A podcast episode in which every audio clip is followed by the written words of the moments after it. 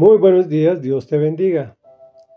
Porque tú eres mi roca es el título que le pusimos a la primera de tres entregas en que dividimos el Salmo 71 escrito por David, el cual dice así, En ti, Señor, busco refugio. Jamás permitas que me avergüencen. Por tu justicia, rescátame y líbrame. Inclina a mí tu oído y sálvame. Sé tú mi roca de refugio a donde pueda yo siempre acudir. Da la orden de salvarme, porque tú eres mi roca y mi fortaleza. Líbrame, Dios mío, de manos de los malvados, del poder de los perversos y crueles. Tú, soberano Señor, has sido mi esperanza. En ti he confiado desde mi juventud. Desde el vientre de mi madre dependo de ti. Desde el seno materno me has sostenido por siempre te alabaré. Para muchos soy motivo de asombro, pero tú eres mi refugio inconmovible. Mi boca rebosa de tu alabanza y todo el día proclama tu grandeza. No me rechaces cuando llegue a viejo, no me abandones cuando me falten las fuerzas, porque mis enemigos murmuran contra mí. Los que me acechan se confabulan y dicen, Dios lo ha abandonado. Persíganlo y aprécenlo, pues no hay quien lo libere. Comentario.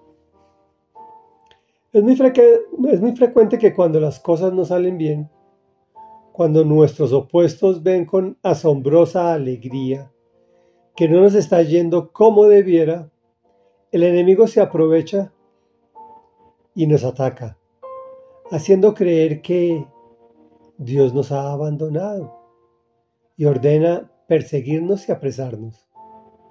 Realmente es un término elegante, pero David, al ver esa situación, antes de, inclusive, ya estaba clamando, en ti Señor busco refugio, jamás permitas que me avergüencen, inclina a mí tu oído y sálvame. De las cosas hermosas de estos salmos son sus apartes proféticos. Sé tú mi roca a donde pueda acudir, porque tú eres mi roca y mi fortaleza. Fíjate cómo, cómo está conjugando el verbo hacia el futuro, pero también hacia el presente. Porque Jesús es presente. Yo soy es presente. Sabemos que la roca es Jesús y el Salmo lo estaba anunciando mil años antes de su venida a la tierra.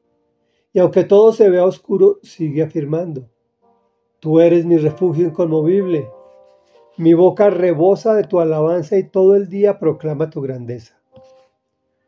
Ya habíamos dicho que este tipo de fe puesta en práctica en los momentos difíciles es la que le corre el piso al Señor y se derrite por aquella persona con tanta fe. Reflexión. Cuando digan de ti, Dios lo ha abandonado, persíganlo y aprécenlo. No te preocupes, solo cree en las promesas que Dios ha dispuesto en su palabra para ti, las cuales encuentras en la Biblia. Simplemente descansa en Él. Busca refugio en Jesús, pues te libra de las manos de los malvados y del poder de los perversos y crueles. Oremos. Buen Padre de la Gloria, a ti acudimos buscando refugio, rogándote que no permitas que nos avergüencen, que nos rescates y nos libres, que inclines a nosotros tu oído y nos oigas puesto que tú eres nuestra roca de refugio, donde siempre acudimos, porque nos libras de las manos de los malvados, del poder de los perversos y los crueles, aun cuando se puedan gozar por nuestros problemas.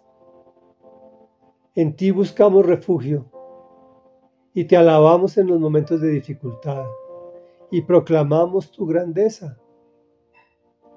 Y te pedimos, Señor, que no nos abandones, porque sabemos que estás al control de cada uno de nuestros pasos. Te alabamos, te glorificamos y te exaltamos. En el nombre poderoso de Jesús. Amén y amén.